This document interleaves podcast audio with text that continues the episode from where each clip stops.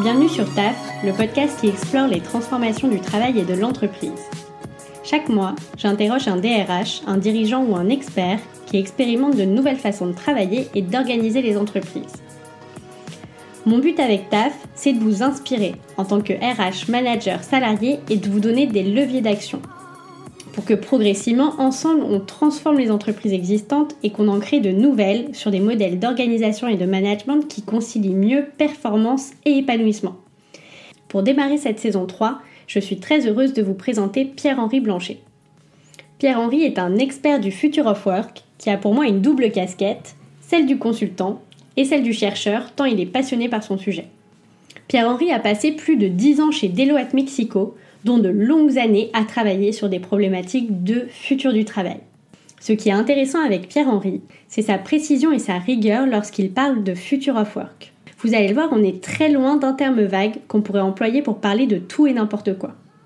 Vous verrez aussi que Pierre-Henri donne des exemples et des conseils très pratiques pour les groupes qui veulent expérimenter de nouveaux modèles d'organisation, en faisant toujours le lien avec ce qui peut impacter les managers et ce qui peut impacter les fonctions RH et des entreprises, il en a accompagné quelques-unes, alors je vous garantis, pas de bullshit et que du concret. Bref, Pierre-Henri en parle beaucoup mieux que moi, donc je vous laisse avec lui et je vous souhaite une excellente écoute. Salut Pierre-Henri. Salut Jeanne. Ça va? Ça va bien et toi? Ouais, ouais, très bien. Ravi de t'accueillir sur TAF euh, aujourd'hui. Euh, alors, est-ce que tu peux commencer par euh, te présenter et me dire un peu euh, bah, qui tu es, ce que tu fais aujourd'hui comme job, ou tout ce que tu as envie de me partager? D'accord, très bien. Ben, premièrement, merci beaucoup pour l'invitation pour parler d'un sujet en commun qui nous plaît beaucoup, qui est le futur du travail, ou le future of work, comme on aime bien dire en France. Hum. je m'appelle Pierre-Henri Blanchet, je suis un expert en ressources humaines qui est un domaine dans lequel j'ai commencé en entreprise, mais j'ai été consultant euh, durant les dix dernières années chez Deloitte au Mexique. Aujourd'hui, je viens de rentrer en France il y a moins d'un mois, donc c'est euh, très récent, pour un projet personnel et en ce moment, je suis consultant indépendant. Ok, génial. Euh, ben justement, j'avais envie d'en savoir un petit peu plus sur euh, ton parcours euh, chez Deloitte, ce qui t'a guidé d'abord vers les RH et comment tu as évolué un peu au sein de Deloitte sur des sujets du futur du travail. Oui. Eh bien, en fait, j'ai commencé ma vie dans les ressources humaines avant, avant Deloitte. ma première expérience en ressources humaines, c'était à Montréal, chez Yves Rocher. Euh, et puis après, euh, j'ai évolué sur des fonctions dans d'autres entreprises en France, euh, plus traditionnelles et classiques de, de, RH en, en, termes de recrutement, modèle de compétences, processus RH et politique, plus en tant que généraliste. Mais j'ai toujours eu une dimension projet sur ce que j'ai fait en RH. Et puis, il y a quelques années, je suis parti au Mexique euh, j'ai commencé à vivre d'abord euh, à Cancun. Ça a été toute une période d'évolution et d'adaptation quand je suis arrivé au Mexique, qui était un pays nouveau pour moi. Je suis arrivé sans parler espagnol au début. Donc euh, j'ai pris des missions un peu différentes. Enfin, j'ai commencé ma, vie professionnelle au Mexique de, de manière un peu différente. J'ai commencé comme prof de français et puis après j'ai travaillé pour une compagnie mexicaine qui a ouvert les opérations de Corsair Fly euh, au Mexique. Donc, comme j'étais à Cancun, c'est euh, une des mecs du, tourisme en tant que tel. Euh, mais j'ai toujours eu envie de revenir vers les ressources humaines. Et puis, je me considère comme quelqu'un de curieux et même d'impatient intellectuellement. Donc, j'étais très attiré par le conseil. J'avais, au cours de mes euh, de mes premiers postes, eu l'occasion de travailler avec des gens qui étaient en conseil et euh, je me rendais compte que c'était un, métier où prime l'excellence, où tu viens prendre une problématique nouvelle à chaque fois, euh, où tu te charges vraiment des, problèmes les plus compliqués d'une organisation, parce que normalement tout le reste est pris en charge par, par la boîte en tant que telle.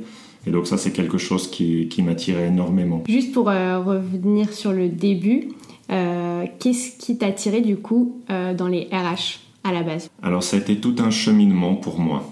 Euh, mais vraiment, je dirais que ce qui m'a toujours plu, c'est premièrement la relation humaine. Moi, je pense que l'organisation, c'est une somme de personnes. Et donc, vraiment, si tu as envie de changer l'organisation, c'est comment tu peux aider les personnes à collectivement travailler d'une meilleure manière. Donc, il y a quelque chose de très humain, je trouve, dans le travail des ressources humaines. Et puis aussi, euh, dans le travail des ressources humaines, c'est pas seulement ce qui se passe dans la relation, mais c'est aussi euh, être assez analytique pour comprendre ce qui se passe en fait d'un point de vue général, euh, en termes d'interaction, en termes d'efficacité, en termes de productivité, en termes de aussi de bien-être des personnes. Donc il y a vraiment de multiples dimensions à prendre en compte. Et je trouve que le travail dans les ressources humaines est, à la fois un travail euh, très artisanal, dans le sens où tu es proche des personnes, et en même temps très analytique, parce que tu utilises énormément de données. Aujourd'hui, en RH, tu travailles énormément avec des données, avec de la technologie. Euh, euh, c'est pas forcément que un travail où tu es dans la relation. Et donc cette ambivalence, on va dire, dans, dans le travail, c'est quelque chose qui me plaisait beaucoup. D'accord. Et euh, donc, euh, tu parlais du conseil et donc euh, de, de, ce qui te plaisait dans le conseil. tu es arrivé chez Deloitte, qu'est-ce que tu faisais à ce moment-là? Oui. Eh bien, chez Deloitte Mexico, j'ai commencé comme consultant en gestion des talents.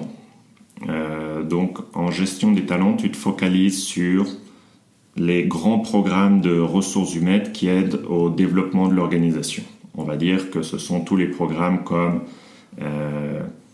le recrutement, la gestion des carrières, la gestion de la succession, de créer des routes de formation pour des personnes. Je me suis énormément focalisé là-dessus. Et puis aussi, je me suis focalisé sur euh, le développement d'Assessment Center, qui est, une technique pour euh, trouver les meilleurs candidats possibles pour des postes exécutifs. Et donc chez Deloitte, je me suis énormément focalisé là-dessus au début de ma carrière. Et ça consiste en quoi, euh, l'Assessment Center?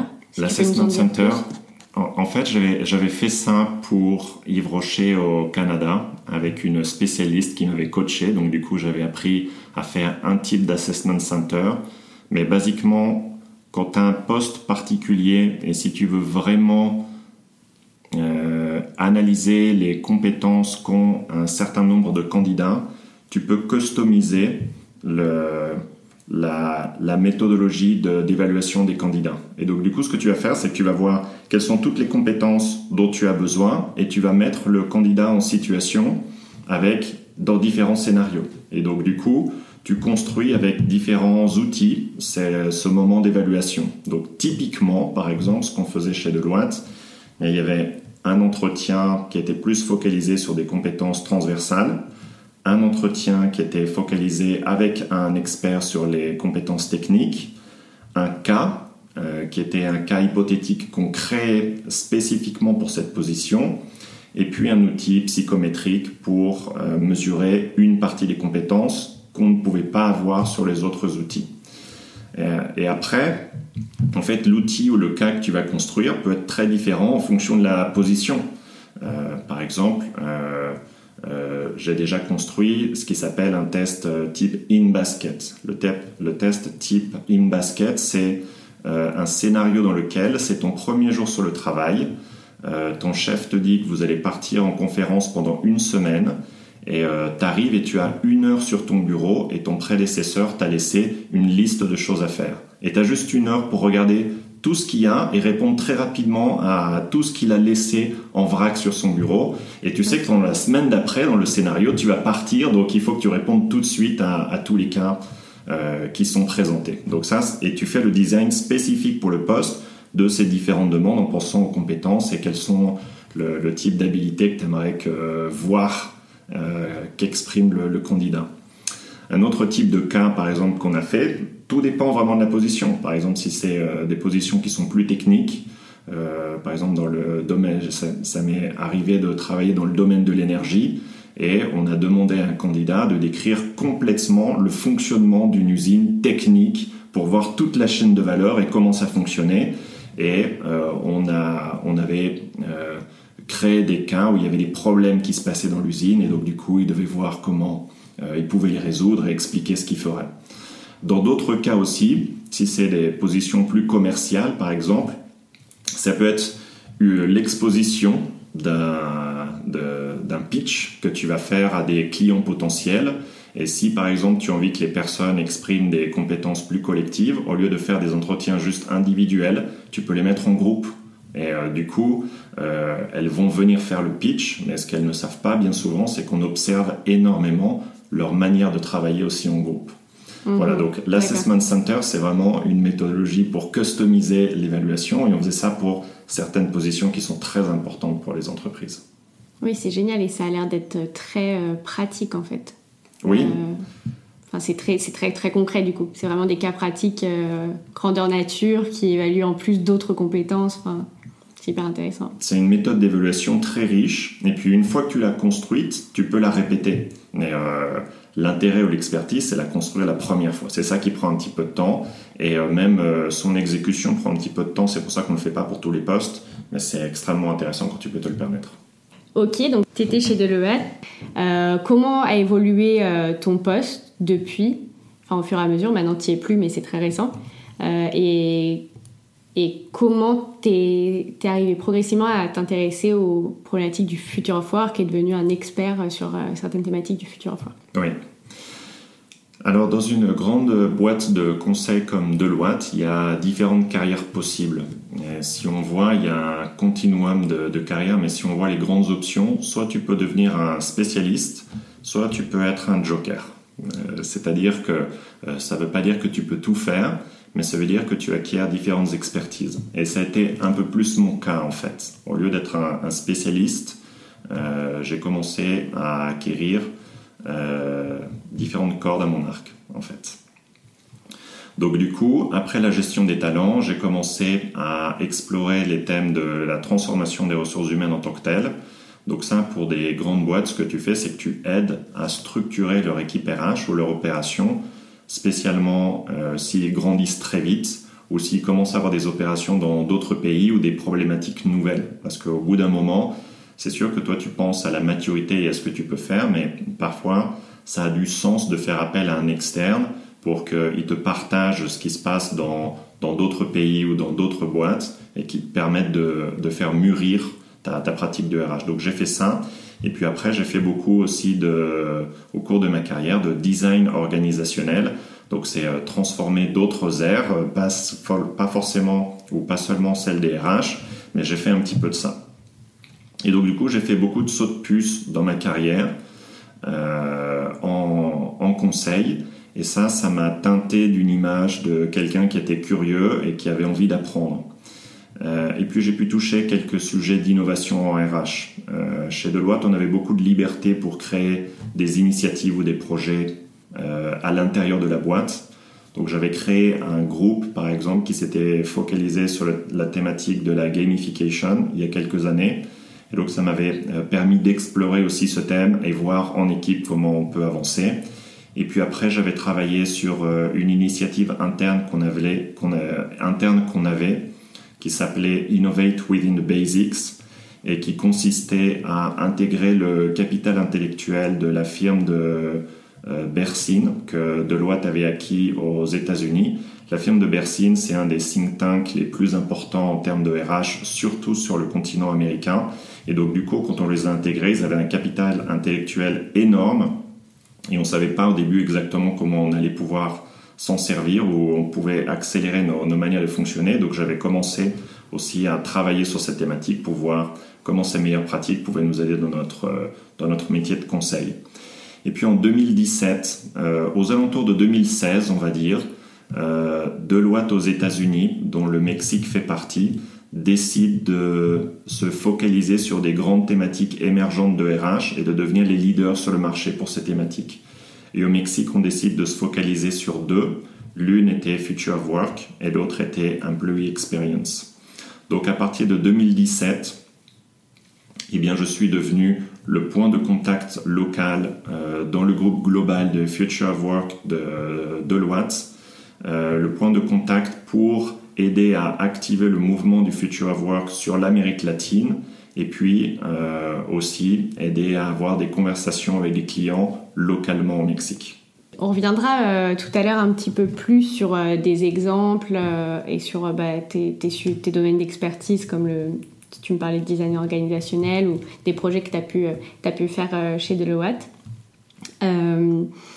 J'aimerais qu'on parle un petit peu de ton expérience aussi sur bah, l'évolution du monde du travail euh, notamment avec la transformation digitale. J'imagine que tu as vu euh, bah, beaucoup d'évolutions euh, se, produire ces dernières années et même avant sûrement. Est-ce que tu peux me parler un petit peu de, voilà, comment a évolué le futur du travail ou le travail en général?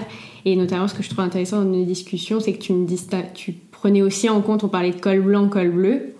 Euh, et, voilà, t'intégrer aussi ces deux dimensions-là, parce qu'aujourd'hui, quand on parle de futur work, on parle beaucoup de métiers plutôt euh, col blanc, entre guillemets, dans des bureaux avec un ordinateur. Et donc voilà, je suis intéressée aussi d'avoir ta, ta, vision euh, sur ce, ce, sujet. Oui. Alors, euh, mon histoire est évidemment, euh, ou l'histoire que je raconte sur Future Work est énormément inspirée du, de la pensée de Loite. Euh, je vais y mettre mon petit grain de sel aussi, pour, qui a évolué surtout depuis que je suis sorti, puis, puis en repensant à certains messages qu'on donne aux clients. Il y a certaines choses aussi que j'aimerais apporter. Mais Vraiment, quand on a commencé l'histoire de, Future of Work chez Deloitte et on a commencé à accélérer euh, euh, la narrative qu'on avait autour de ce que ça représentait pour les clients. C'est premièrement parce qu'on avait énormément d'entreprises qui venaient, qui nous demandaient de leur expliquer ce que c'était. Euh, et je dirais que ça, ça a été une première période entre 2016 et 2019. Les grandes entreprises voulaient vraiment savoir de quoi il s'agissait, quelles étaient les opportunités dont elles pouvaient profiter. Aujourd'hui, je dirais que toutes les grandes entreprises ont une compréhension euh, relativement bonne de ce qu'est le futur du travail, pas toujours dans les détails, mais elles comprennent ce que c'est et euh, le discours se focalise de plus en plus sur ce qu'on peut faire plutôt que comprendre. On, est, on commence à être de plus en plus dans le faire. Mais je vais revenir un petit peu sur ce que c'est, comment c'est venu. En termes de, de discours, il y a euh, quelque chose qui a commencé il y a quelques années quand on a commencé à parler de l'automatisation du travail et de la technologie qui allait remplacer tous les postes. Euh, et ça, ça a commencé euh, entre autres avec un article de deux académiques de l'université d'Oxford qui s'appellent Frey et Osborne, qui avaient publié un, article qui est devenu assez célèbre où il disait que 47% des emplois de l'économie américaine avait euh, la probabilité de s'automatiser dans les dix prochaines années. Euh, et après, ces résultats avaient été reproduits par de nombreuses universités, euh, par l'OCDE et puis aussi l'Institut McKinsey avait énormément publié autour de l'automatisation de, de, postes. Il se focalisait énormément sur la digitalisation et il y avait ce numéro de 52% aussi de postes qui pouvaient s'automatiser euh, qu'on lisait euh, couramment dans la presse. Mais c'est pas toute l'histoire. Euh, c'est sûr que pour beaucoup d'entreprises qui se sont focalisées sur la mécanisation à travers de la technologie de leurs opérations, c'était quelque chose qu'elles voulaient savoir, qu'elles voulaient comprendre un petit peu plus. Et puis il y a beaucoup d'entreprises qui se sont focalisées sur l'automatisation de, beaucoup de fonctions à la suite de, ce qui se disait. Maintenant, quand on le voit euh, chez Deloitte, c'est sûr qu'il y a un impact important de la technologie. Euh, et même euh, si on pense aux différentes révolutions industrielles, aujourd'hui on dit qu'on est dans la quatrième, la technologie a toujours été le premier driver. Si on reprend la première avec la vapeur, c'était la vapeur qui était le driver de changement de société.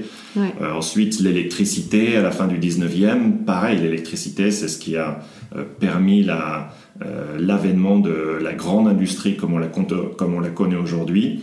Et puis, euh, dans les années 70-80, euh, l'électronique a commencé à transformer encore une fois tout ce qui se passait. Et puis en 2016, notamment le, patron du Forum économique mondial, Klaus Schwab, parle d'une quatrième révolution industrielle, qui est cette fameuse révolution digitale, euh, une manière de voir le future work, c'est un peu cette réponse à ce qui est en train de se passer dans cette quatrième révolution industrielle, qui est toujours drivée énormément par la technologie, en fait, si on le voit, Mais c'est n'est pas la seule chose qui est en train de se passer. Euh, la technologie permet d'apporter des solutions innovantes et nouvelles, et, elle est en train de euh, transformer certaines industries. Par exemple, quand on voit toutes les industries euh, financières, que ce soit bancaire ou assurance, on se rend compte de l'innovation qui se passe dans le secteur start-up, par exemple. C'est mm. énorme. quand on parle de, aussi de la mobilité des voitures, il y a une opportunité énorme qui est en train d'émerger et qui va se produire dans les prochaines années. Donc la technologie avait toujours été comme, ça très importante.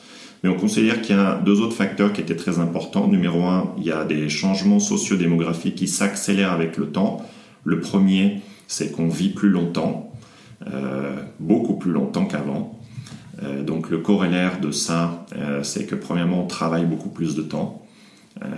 par exemple, si on voit entre 2010 euh, et 2019, la part des personnes de plus de 50 ans qui sont dans les entreprises a augmenté de 32%. C'est le segment de la population qui a le plus augmenté. Ce ne sont pas les jeunes en fait. Mm. C'est vraiment ces autres générations. Même si on voit un peu les, stratégies de talent des entreprises, on se rend compte qu'elles se sont éloignées un peu de parler uniquement des millennials ou des centennials ou des suivants, et elles ont une stratégie beaucoup plus sur les perennials aujourd'hui, c'est-à-dire sur des personnes qui sont à différents moments dans leur vie et elles, ne se focalisent plus seulement sur les jeunes, mais sinon sur l'ensemble de la population, parce que le, monde de l'entreprise est de plus en plus divers en termes de, en termes de génération. Euh, en termes de changement socio-démographique aussi important, eh bien, euh, il faut prendre en compte qu'il y a beaucoup de pays qui ont une natalité, euh, un taux de natalité négatif. Donc ça veut dire que dans le futur, on ne va pas pouvoir remplacer la force de travail qu'on a aujourd'hui.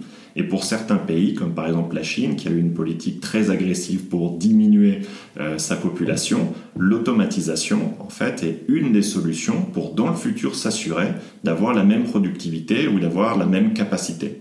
Et c'est pas forcément, pas seulement la Chine, c'est aussi ce que dit l'Allemagne, par exemple, ou d'autres pays comme ça. Donc ça, pour eux, il y a aussi une manière de repenser le travail parce qu'ils vont pas pouvoir faire exactement la même chose parce qu'ils n'auront pas la, même population. C'est intéressant parce que... Pardon. Oh, je t'en prie, vas-y.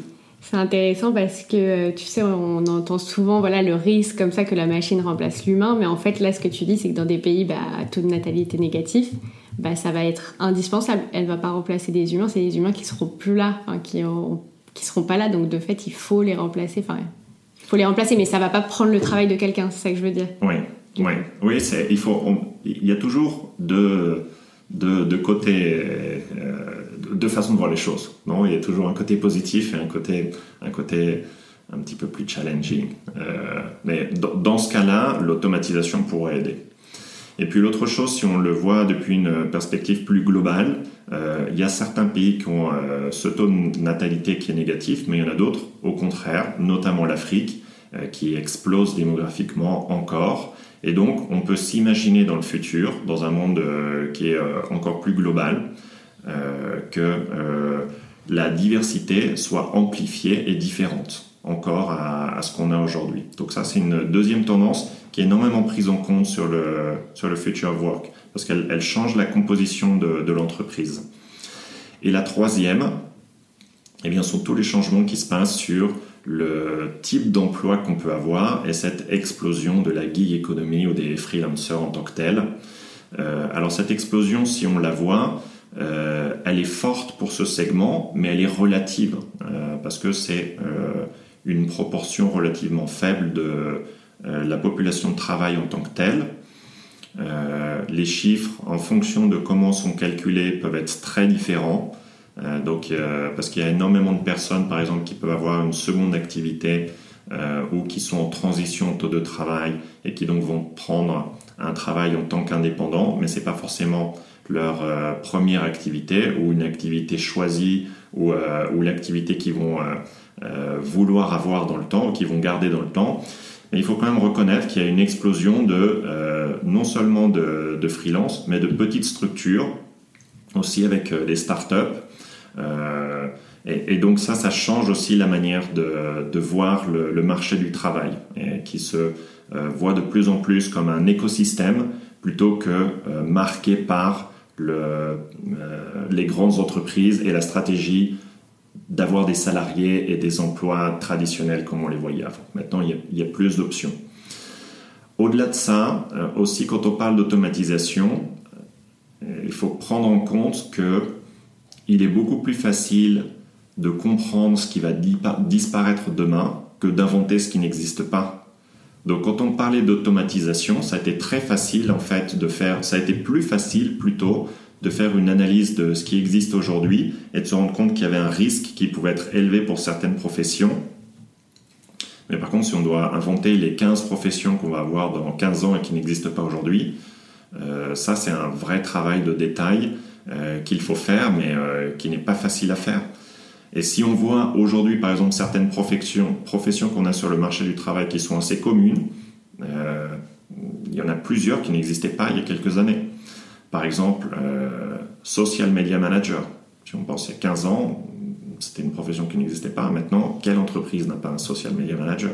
Mm. Si on pense euh, data scientist, la profession la plus sexy, dit le Harvard Business Review, euh, c'était une profession qui, qui n'existait pas avant. Architecte de cloud ou de nuage, ça non plus, c'était pas des professions qui existaient avant et qu'on ne pouvait même pas inventer. C'était bien trop innovant, on va dire. Donc ça aussi, c'est un biais qu'on a. C'est beaucoup plus facile d'imaginer euh, ce qui peut disparaître, c'est beaucoup plus compliqué d'inventer le futur. Et euh, quand on parle aussi du future of work, il y a un autre élément dans le discours de, de qu'on prend en compte et qui est important. Sur les dix dernières années, euh, la productivité des entreprises et des pays a diminué.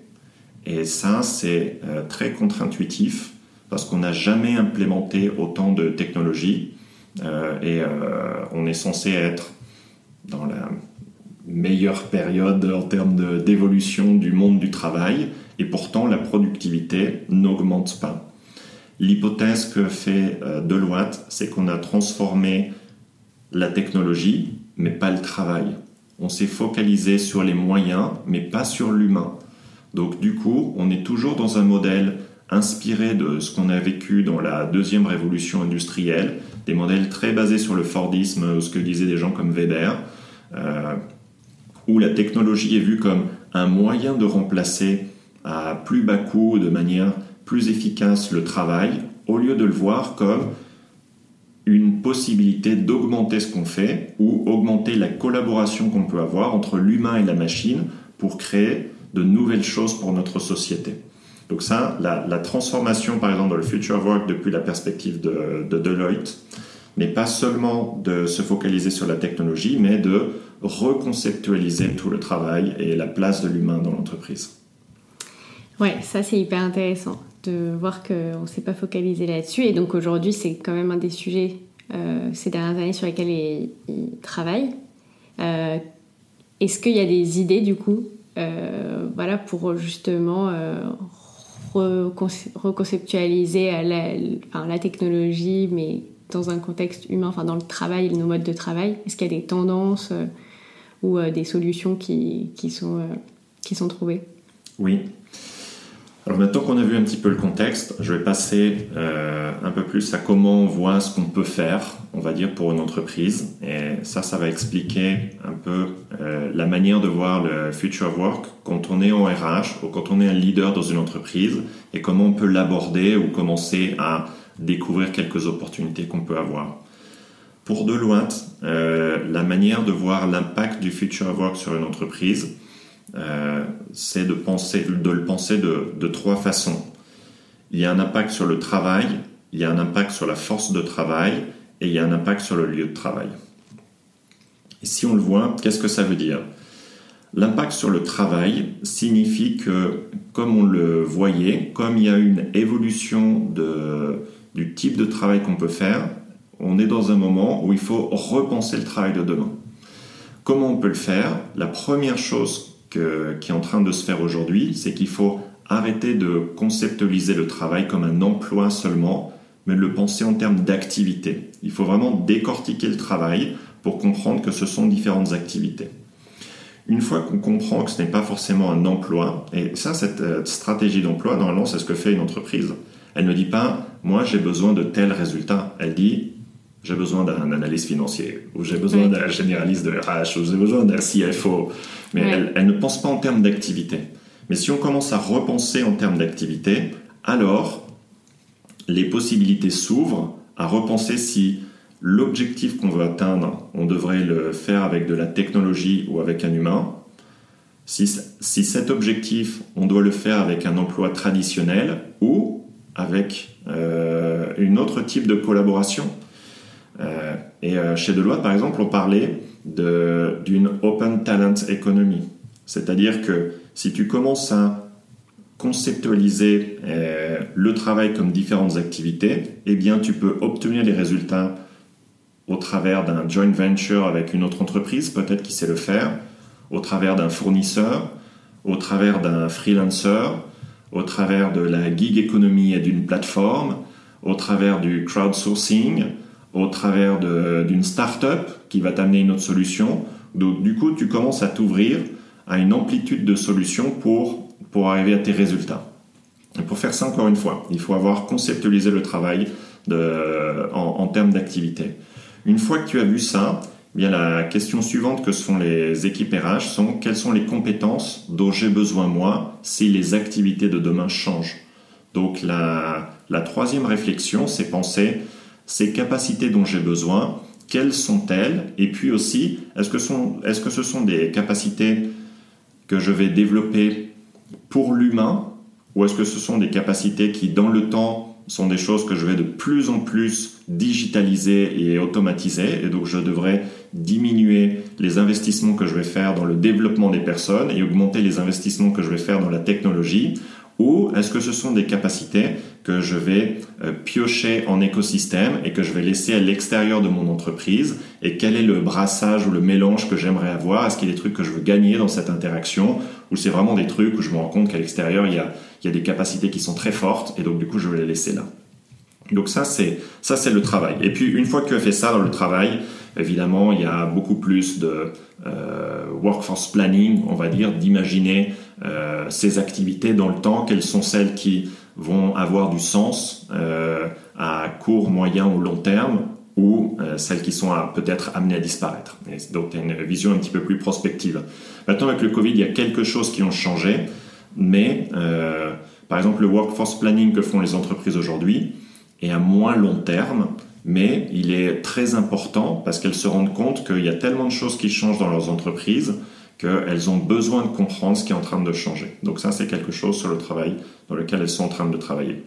Une fois qu'on a vu euh, cette partie, on passe à la force de travail. Pour moi, la force de travail, c'est le thème de l'intelligence collective. La, force de travail, mobiliser la force de travail, on peut le voir soit de manière interne, c'est-à-dire surtout si tu es dans une structure importante, de quelle manière tu peux avoir accès à des pools de compétences qui sont distribuées ou que tu ne connais pas forcément dans ton entreprise, de personnes qui géographiquement ne sont peut-être pas juste à côté de toi euh, et qui pourraient faire des choses pour un projet que vous avez. Donc ça, c'est un premier thème. Et une, des innovations qu'on voit aujourd'hui au RH, c'est euh, l'avènement des marketplaces de talents internes, qui sont des lieux qui permettent de comprendre quelles sont les compétences qu'on a dans notre entreprise et de demander à des personnes qu'elles viennent travailler sur un projet. Je donne un exemple concret parce que celui-là, sinon peut-être qu'il va pas se comprendre très bien. Mais imaginons que je sois dans une équipe RH et j'ai besoin de faire la visualisation de différentes données sur tableau, par exemple, euh, et j'ai besoin de comprendre ce qui est en train de se passer. Mais peut-être que dans mon équipe, j'ai pas quelqu'un qui a cette compétence mais je sais que dans mon entreprise, quelqu'un pourrait dédier 15 ou 20% de son temps à m'aider à travailler sur ce projet. Et donc, ce que je peux faire à travers d'un marketplace de talents, c'est identifier euh, dans mon entreprise qui a cette compétence et aurait du temps à dédier pour ce projet. Maintenant, si on le voit de manière exponentielle, tu peux avoir une multitude de projets qui non seulement permet de de profiter de ces compétences qui sont peut-être ailleurs, mais qui permettent aussi à des gens de se développer sur des compétences qui peuvent être euh, complémentaires à ce qu'ils font. Et donc du coup, les possibilités de mobilité interne que tu génères avec un marketplace de, de talent sont euh, beaucoup plus grandes. Pour une boîte comme G, par exemple, qui a fait le choix de structurer un marketplace de talents, ils définissent ça comme leur stratégie de future work. Et ils se focalisent uniquement là-dessus. Et puis après, l'intelligence euh, collective, soit je disais qu'elle pouvait être interne, elle peut être externe, et à ce moment-là, c'est penser, comme on le voyait avec l'Open Talent Economy, c'est penser l'entreprise en termes d'écosystème et voir comment tu peux augmenter ton intelligence avec des acteurs qui sont à l'extérieur de ton entreprise. Ça, c'est la, deuxième, la deuxième dérivée, on va dire, de, de ce qui se passe. Euh, en termes de lieu de travail, le lieu de travail, pour moi, c'est vraiment l'environnement où on fait le travail, et je le vois de deux façons. Il y a un environnement physique, donc cet environnement physique, c'est ce qu'on peut s'imaginer, c'est basiquement euh, repenser les lieux et les fonctions en fonction des, interactions et de la culture qu'on veut avoir, et repenser les moments. Et puis le lieu de travail, c'est pas seulement le physique, mais c'est aussi euh, la culture, les normes, les valeurs qu'on veut avoir, et ça dans le future work sont des choses qui sont en train d'évoluer. En plus de ces trois aspects, moi j'en rajoute un euh, que chez Deloitte on mettait dans, une de ces trois cases, mais je trouve qu'elle rentre pas très très bien, qui est l'organisation du travail. Et je le mets là parce que je trouve qu'il y a vraiment énormément de choses qui sont en train de se passer en termes d'organisation. Je crois que c'est vraiment un thème d'innovation euh, extrêmement intéressant pour les équipes RH. Ma sensation même au cours des dernières années, est-ce que euh, c'est que de plus en plus d'équipes RH sont en train d'intégrer cette capacité dans leurs équipes. Avant, ça c'était vraiment une compétence qui était laissée aux, consultants et à laquelle euh, elles faisaient appel quand elles en avaient besoin. Mais je, vois de plus en plus d'entreprises qui intègrent un spécialiste de, design organisationnel de leurs équipes. Pourquoi?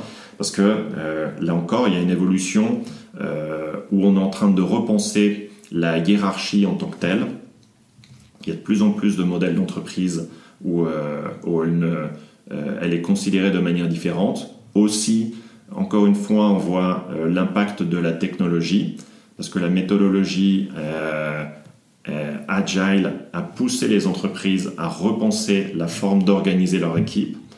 je dirais que aujourd'hui, il n'y a pas de grande entreprise, par exemple, qui n'est pas une ou plusieurs équipes qui travaillent en méthodologie euh, avec une méthodologie agile et euh, qui ont dû repenser la façon d'organiser leurs équipes pour qu'elles soient alignées à ce type de, ce type de façon de travailler. Ouais. Donc ça, c'est le, le quatrième point, on va dire, de, de, ce que je vois et qui peut être euh, un levier pour changer le travail et l'organisation. Mm. c'est hyper intéressant, enfin, et c'est surtout très clair euh, présenté comme ça. C'est une des premières choses que tu, dont tu m'avais parlé quand on s'est contacté. Et c'est vrai que moi, ça avait, ça avait vraiment clarifié enfin, ce framework-là en 3 plus 1, l'organisation, enfin, travail, force de travail, lieu de travail et organisation. Ouais, je trouve que ça donne vraiment une vision euh, globale du futur du travail et de comment travailler dessus, enfin, comment avancer sur des problématiques euh, de Future of Work qui est très clair et, ouais, très simple en fait, euh, qui peut vraiment permettre à des entreprises d'avancer plus, plus facilement. Euh, ça tombe bien que tu me parles de design organisationnel parce que c'est un des sujets dont je voulais te parler. Est-ce que tu peux me dire déjà ce que c'est le design organisationnel exactement? Et, et comment, pourquoi c'est si intéressant? Enfin, est-ce que c'est une méthodologie euh, particulière Est-ce qu'il y a une méthodologie particulière de design organisationnel ou c'est simplement euh, l'idée de changer d'organisation? Et, euh, et, voilà, est-ce que, enfin, si as, voilà, si en plus tu as des exemples d'entreprises que tu as accompagnées avec Deloitte sur ce type de, projet, ça m'intéresse aussi. Ok, ça marche. Bien, oui. je peux parler d'un exemple. Donc, d'abord, le, design organisationnel, euh, ou euh, faire du design organisationnel, c'est accommoder le travail nécessaire pour accomplir une mission et une stratégie de la manière la plus efficace et efficiente possible, tout en créant une expérience client et une expérience employée de haute qualité. Belle définition. c'est vraiment la définition euh, typique. vraiment, quand on le voit, c'est quels sont les rôles que je veux avoir dans mon organisation et comment je je vais euh, articuler les relations entre les personnes. Euh, et quand on commence, les entreprises normalement commencent avec des designs assez simples, où elles définissent des fonctions. Donc elles font des espèces de petites cloisons verticales où chacun est, dans sa fonction et puis après tu montes sur dans ces fonctions une hiérarchie avec différents rôles et, tu commences à voir différents, différents niveaux. Mais euh, oui, il y a une méthodologie pour penser le, design organisationnel. Moi, j'aime bien ce mot de design parce que pour moi, il y a vraiment euh, un travail de designer quand tu fais euh, de l'organisation. Et dans le travail du designer, il y a une relation très humaine de vraiment comprendre ce qui se passe dans l'expérience des personnes, comment elles sont en train de vivre la, la structure que tu as mis en place. Et puis, il y a des bonnes pratiques, comme dans tout design par exemple, si tu penses la chaise, euh, généralement, il faut quatre pieds. Euh, tu peux en avoir cinq euh, ou six. normalement, c'est quatre. Mais après, il faudrait voir l'expérience ou le use case spécifique que tu vas voir pour voir si, si ça a plus de sens. Et en design organisationnel, c'est ce qu'on va faire. Un designer d'organisation connaît, on va dire, les bonnes pratiques pour ou les standards qu'on devrait utiliser pour une organisation mais il peut s'en éloigner un petit peu en fonction de ce que tu veux faire avec, euh, avec ton organisation. Puis normalement, ce qu'on qu'on pense en design organisationnel, c'est d'abord quels sont tes objectifs, ce que tu veux faire, l'expérience des gens. Ensuite, on passe à une phase plus de design qui peut être un petit peu plus créative. On peut regarder ce que font aussi d'autres entreprises et puis quel serait l'impact de changer ta structure organisationnelle sur la culture de ton entreprise, sur la productivité, l'efficacité et le bien-être que vont avoir les personnes. Et puis après, il y a une phase d'implémentation. Si tu es extrêmement créatif, par exemple, dans ta structure organisationnelle, c'est facile de l'implémenter si tu as un petit groupe de personnes. Mais si tu commences à vouloir le faire pour un grand nombre de personnes, il y a des considérations additionnelles à prendre. Donc euh, ça, on va dire que ce sont, euh, ce sont les phases. Et puis il y a une phase de repenser constamment, on va dire, à ce, à ce design, parce que le design est un processus très organique.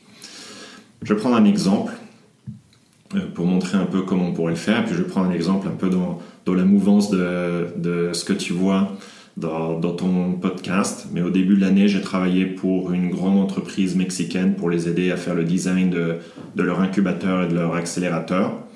Et eux, depuis l'an dernier, avaient commencé à travailler beaucoup plus avec des startups euh, pour intégrer de l'innovation de manière un petit peu plus rapide ou des solutions qui déjà en externe étaient assez développées d'un point de vue technologique ou euh, d'innovation. Et, euh, et, donc du coup, ils voulaient intégrer plus rapidement ces petites startups avec eux. Puis deuxièmement, ils avaient avec une boîte de conseils fait une liste d'une centaine d'idées qui avaient énormément de potentiel pour eux et qui pouvaient monter au travers d'un incubateur et qu'ils auraient pu tester sur, sur le marché pour voir, euh, avec lesquels, pour voir lesquels ils allaient, ils allaient garder. Et quand on est arrivé avec eux, ils avaient déplacé une partie de leur équipe d'innovation pour monter cette équipe, mais ils avaient une structure organisationnelle qui était très traditionnelle. Donc ils étaient encore très divisés en fonctions, il y avait euh, déjà trois ou quatre niveaux hiérarchiques dans, dans le département. Et si tu veux faire de, de l'innovation, c'était beaucoup trop rigide. Euh, by the way, je me rends compte aussi que même, même pour les startups, il y a encore beaucoup de startups, par exemple, qui ont euh, quelques centaines de personnes et déjà six ou sept niveaux hiérarchiques. Et pour moi, ça c'est euh, c'est incroyable. ça, c'est difficile d'avoir ou de garder de l'agilité si tu as déjà une pyramide de cartes qui est aussi haute. Mm-hmm. Donc en fait, ce qu'on a aidé à faire avec eux, c'est à créer des équipes euh, multifonctionnelles, des petites cellules qui sont beaucoup plus rapides dans, dans, leur exécution, qui sont beaucoup plus autonomes et indépendantes euh, pour tout ce qui était incubateur, donc pour la création d'idées, avec un product owner qui serait un responsable qui normalement comprenait très bien l'idée et serait un mini chef d'entreprise. Et donc, ces petites cellules, on va dire, avaient la mission de, de, de créer euh, euh, ou de lancer sur le marché des petits MVPs pour voir s'ils allaient fonctionner et, et voir s'il y avait du potentiel pour les, pour les idées qu'ils avaient. Puis pour ce qui était accélérateur, le challenge était un peu différent parce qu'ils devaient travailler avec le reste de l'organisation qui était plus traditionnelle. Donc on a créé une méthodologie d'équipe euh, temporaire qui allaient se former et euh, travailler ensemble sur un projet pendant quelques mois. Et donc refonder toutes les normes sur lesquelles elles allaient travailler et ensuite se dissoudre euh, pour retravailler sur un autre projet une fois que le projet d'accélération euh, était terminé. Donc on a travaillé sur toutes ces structures et puis comme ils travaillaient de manière différente, ils voulaient aussi avoir une façon de repenser la gestion de la performance et leur culture de manière différente. Donc on leur a défini une méthodologie basée sur les OKR, mhm. euh, qui est une méthodologie qui était très utilisée par les startups. Et comme ils travaillaient énormément avec des startups, je connaissais plusieurs startups du, de l'écosystème mexicain qui travaillaient déjà avec cette méthodologie. Donc je leur avais dit que c'était une bonne idée de s'aligner euh, sur ce que faisaient déjà leurs leur partenaires. Et puis pour eux aussi, ça avait beaucoup de sens. ils ont intégré les OKR euh, dans le groupe, au sein du groupe Juste, juste, euh, juste pour ce département. Ils l'ont pas fait au niveau, euh, au niveau organisation. il faut commencer par des, par, oui, petits Toujours commencer par un département et après voir si ça fonctionne et le déployer dans. Exactement. Et peut-être même que ça n'aurait pas fonctionné pour mm. le reste de l'organisation. Ils sont pas forcément obligés de le faire pour le reste de l'organisation. Mhm. Mais dans un des principes de design, par exemple, qu'on avait pris, c'est qu'on avait préconisé qu'ils prennent un petit peu d'autonomie par rapport au groupe euh, pour euh, s'assurer de pouvoir travailler à, une, euh, à des vitesses différentes. Et donc, eux, par exemple, comme ils avaient des projets sur quelques mois, une philosophie d'OKR qui peut être où il y a plus une évaluation de la performance sur des cycles courts versus des cycles annuels, avec beaucoup plus de sens. Et puis aussi d'avoir quelques objectifs stretch pour eux, c'était très bien.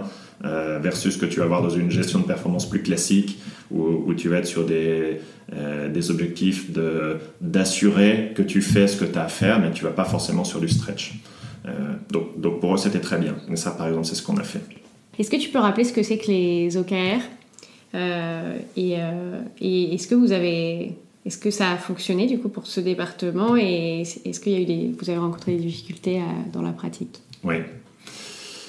Donc les OKR, c'est un acronyme anglais qui signifie objectif et résultat clé, Objective and Key Results qui est une méthodologie qui a été inventée par euh, Intel et qui a été adoptée après par de grands groupes, en particulier de la Silicon Valley. Google, par exemple, est très fameux pour avoir adopté cette méthodologie et c'est devenu même une philosophie de gestion de leur projet de la performance au sein de leur organisation.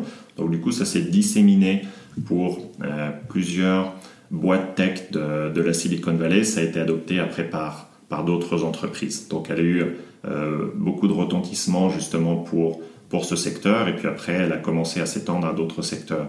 Mais dans la, dans la philosophie, comme je le vois, c'est une évolution de la gestion de performance classique. Si on voit la, la gestion de performance classique, ce sont des cycles annuels de, dans lesquels il y a un grand objectif qui est défini, qui est la, la mission ou l'objectif de l'organisation. Et puis petit à petit, on va cascader tous les objectifs au reste de l'organisation pour s'assurer que le travail individuel de chaque personne contribue à un objectif final. Ça, c'est la gestion de la performance classique. Dans la philosophie OKR, les objectifs, déjà, euh, euh, contribuent à la mission, à la vision de l'organisation, mais il peut aussi y avoir des objectifs qui soient, comme je le mentionnais avant, plus stretch, c'est-à-dire des choses que on n'est pas forcément sûr d'obtenir, mais sont des paris qu'on a envie de faire et qui euh, sont alignés à l'intention qu'a l'organisation. Et donc pour des entreprises qui sont innovantes, c'est bien parce que ça leur permet de, se mettre des défis. Et puis les key results, dans leur philosophie aussi, sont plus partagés, plus transparents euh, entre, entre équipes.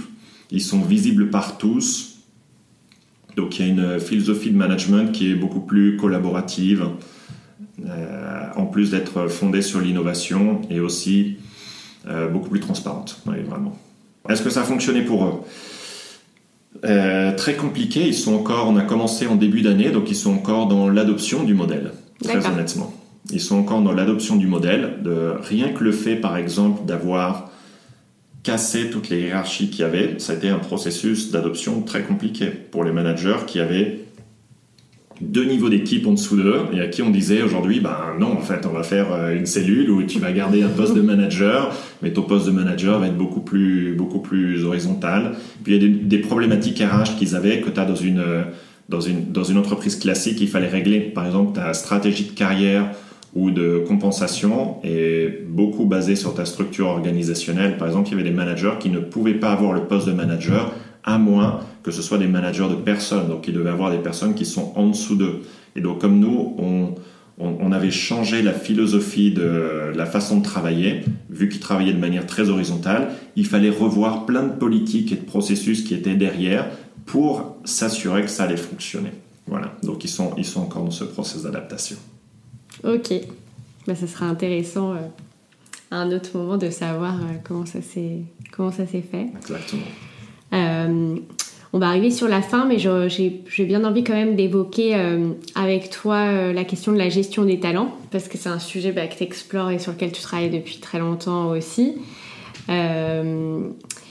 et bah, j'aimerais bien savoir, toi, pour toi, quelle, quelle, est un peu ta vision pour le futur de la gestion des talents, comment ça a évolué rapidement et et voilà, est-ce qu'il y a des, euh, par exemple un projet qui t'a marqué dans un grand groupe où vous avez vraiment travaillé cette gestion des talents avec un angle singulier, quelque chose d'innovant et, euh, et, voilà, qui montre qu'on peut faire bouger les choses même en, en grand groupe et...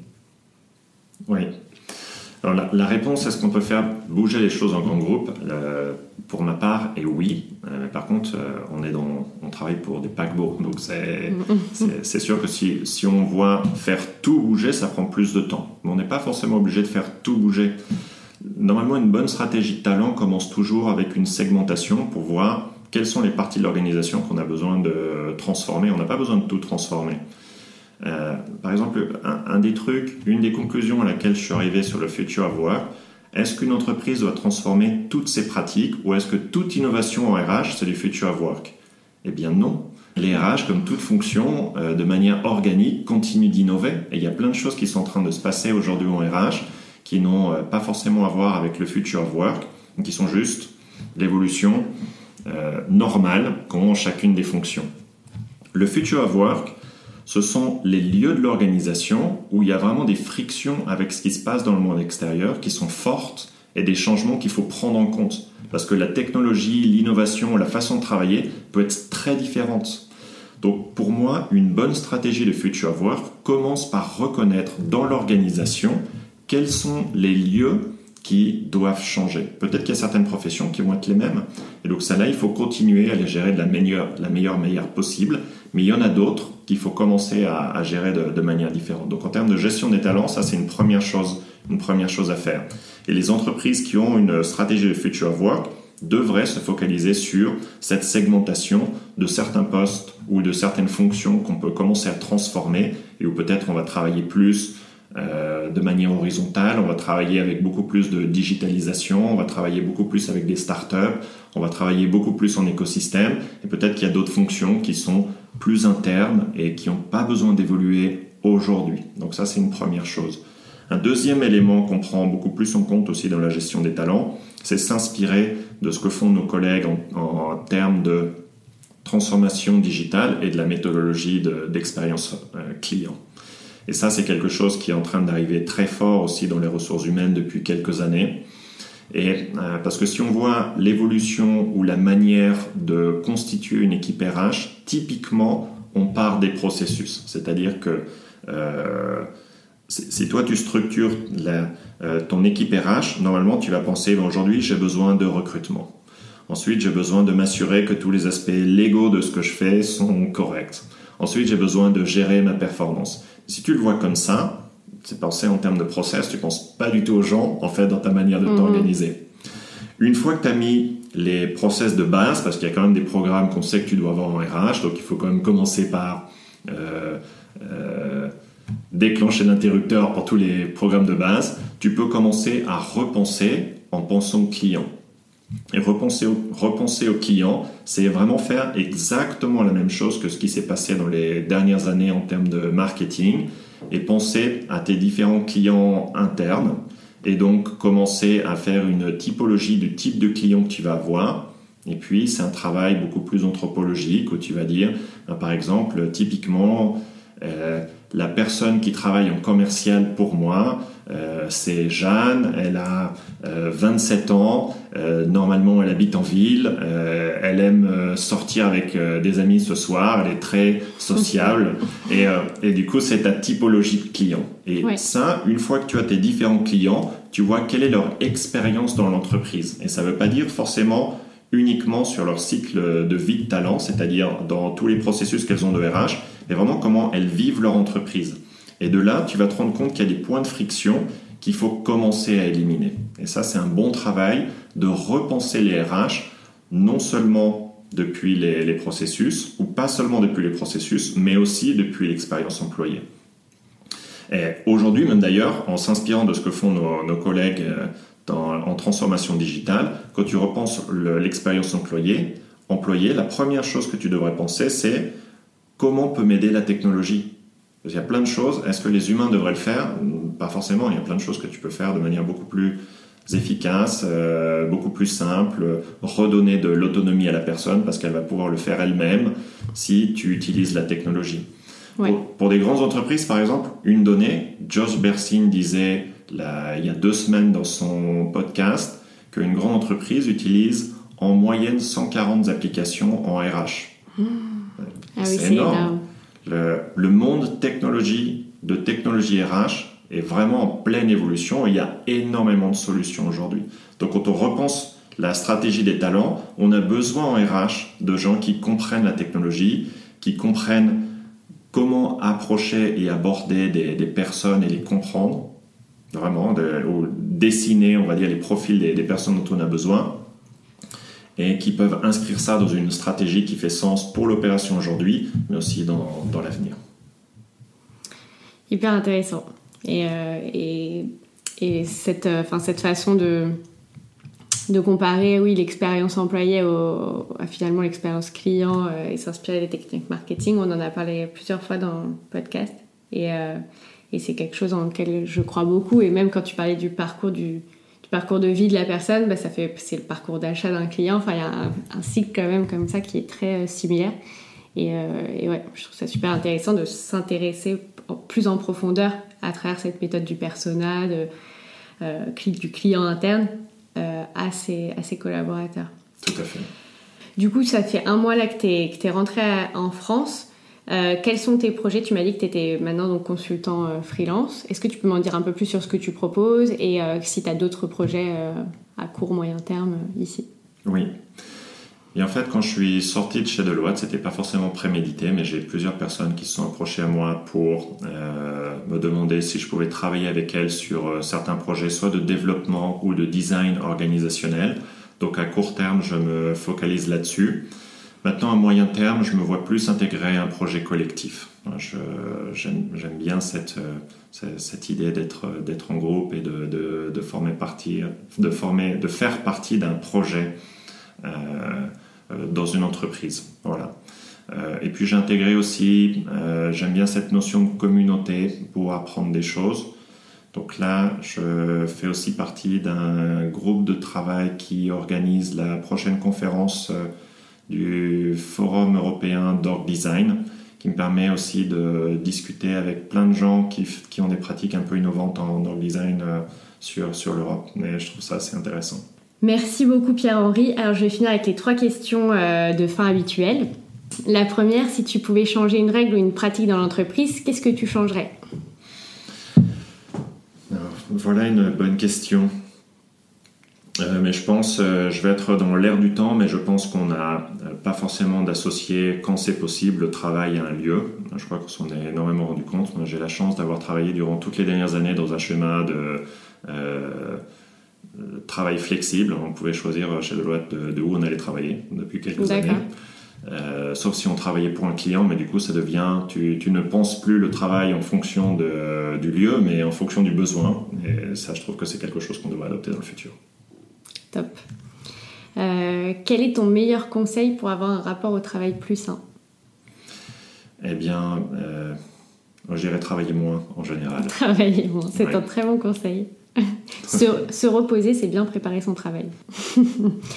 et enfin, est-ce que tu as une ou deux ressources, que ça soit un livre, une vidéo, un podcast, un film, ce qui permettrait aux auditeurs de creuser l'un des sujets qu'on a abordés ensemble aujourd'hui? Oui, alors pour vraiment revenir sur ce qu'on a abordé aujourd'hui, je conseillerais le livre Work Disrupted de Jeff Schwartz.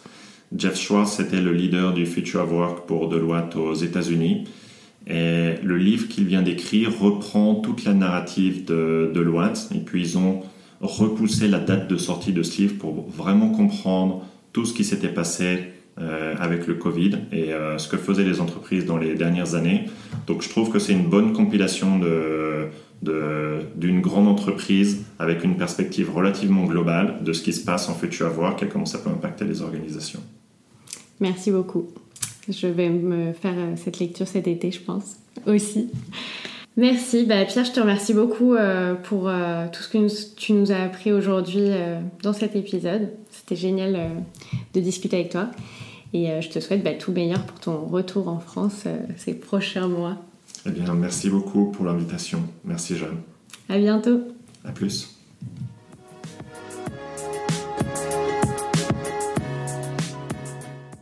Je ne sais pas vous, mais moi, je suis ressortie de cette discussion avec Pierre-Henri avec à la fois des outils concrets pour analyser les problématiques du futur du travail, comme la distinction très claire qu'il fait entre l'activité du travail, le lieu de travail, la force de travail et l'organisation, mais aussi beaucoup d'optimisme sur l'avenir du travail en France et ailleurs. Moi qui avais beaucoup de doutes à la base sur la marge de manœuvre des grands groupes pour se transformer, je constate grâce au retour d'expérience de Pierre-Henri que beaucoup entreprennent de vraies démarches pour tester de nouveaux modèles d'organisation plus horizontaux et prenant davantage en compte les humains qui composent l'entreprise. De mon côté, j'ai tout juste démarré mon poste d'appui transformation chez Enedis et je vais être responsable de certains projets de transformation managériale, à commencer par la pratique du feedback chez les managers de proximité. Et quand je découvre le projet global dans lequel s'inscrivent mes sujets, et surtout les convictions, actions et l'énergie de ma chef qui est arrivée il y a un an chez Enedis, je continue d'être hyper enthousiaste. Je vous en reparlerai certainement bientôt. Si vous êtes arrivé au bout de cet épisode, merci beaucoup, j'espère qu'il vous a plu. Si vous souhaitez soutenir TAF, le meilleur moyen c'est de mettre une note sur Apple Podcasts, iTunes ou votre application d'écoute préférée. Vous pouvez aussi en parler à votre entourage pour m'aider à rassembler la plus grosse communauté d'acteurs et de passionnés des changements que connaît le monde du travail aujourd'hui. Pour creuser les sujets et recevoir deux fois par mois des ressources complémentaires et les backstage de l'aventure TAF, je vous invite à vous inscrire à la newsletter que vous trouverez en lien dans la description. Enfin, je suis toujours preneuse de vos retours sur n'importe quel aspect du podcast qui m'aideront à améliorer le format au fur et à mesure. Sur ce, je vous souhaite une excellente journée avec ou sans taf.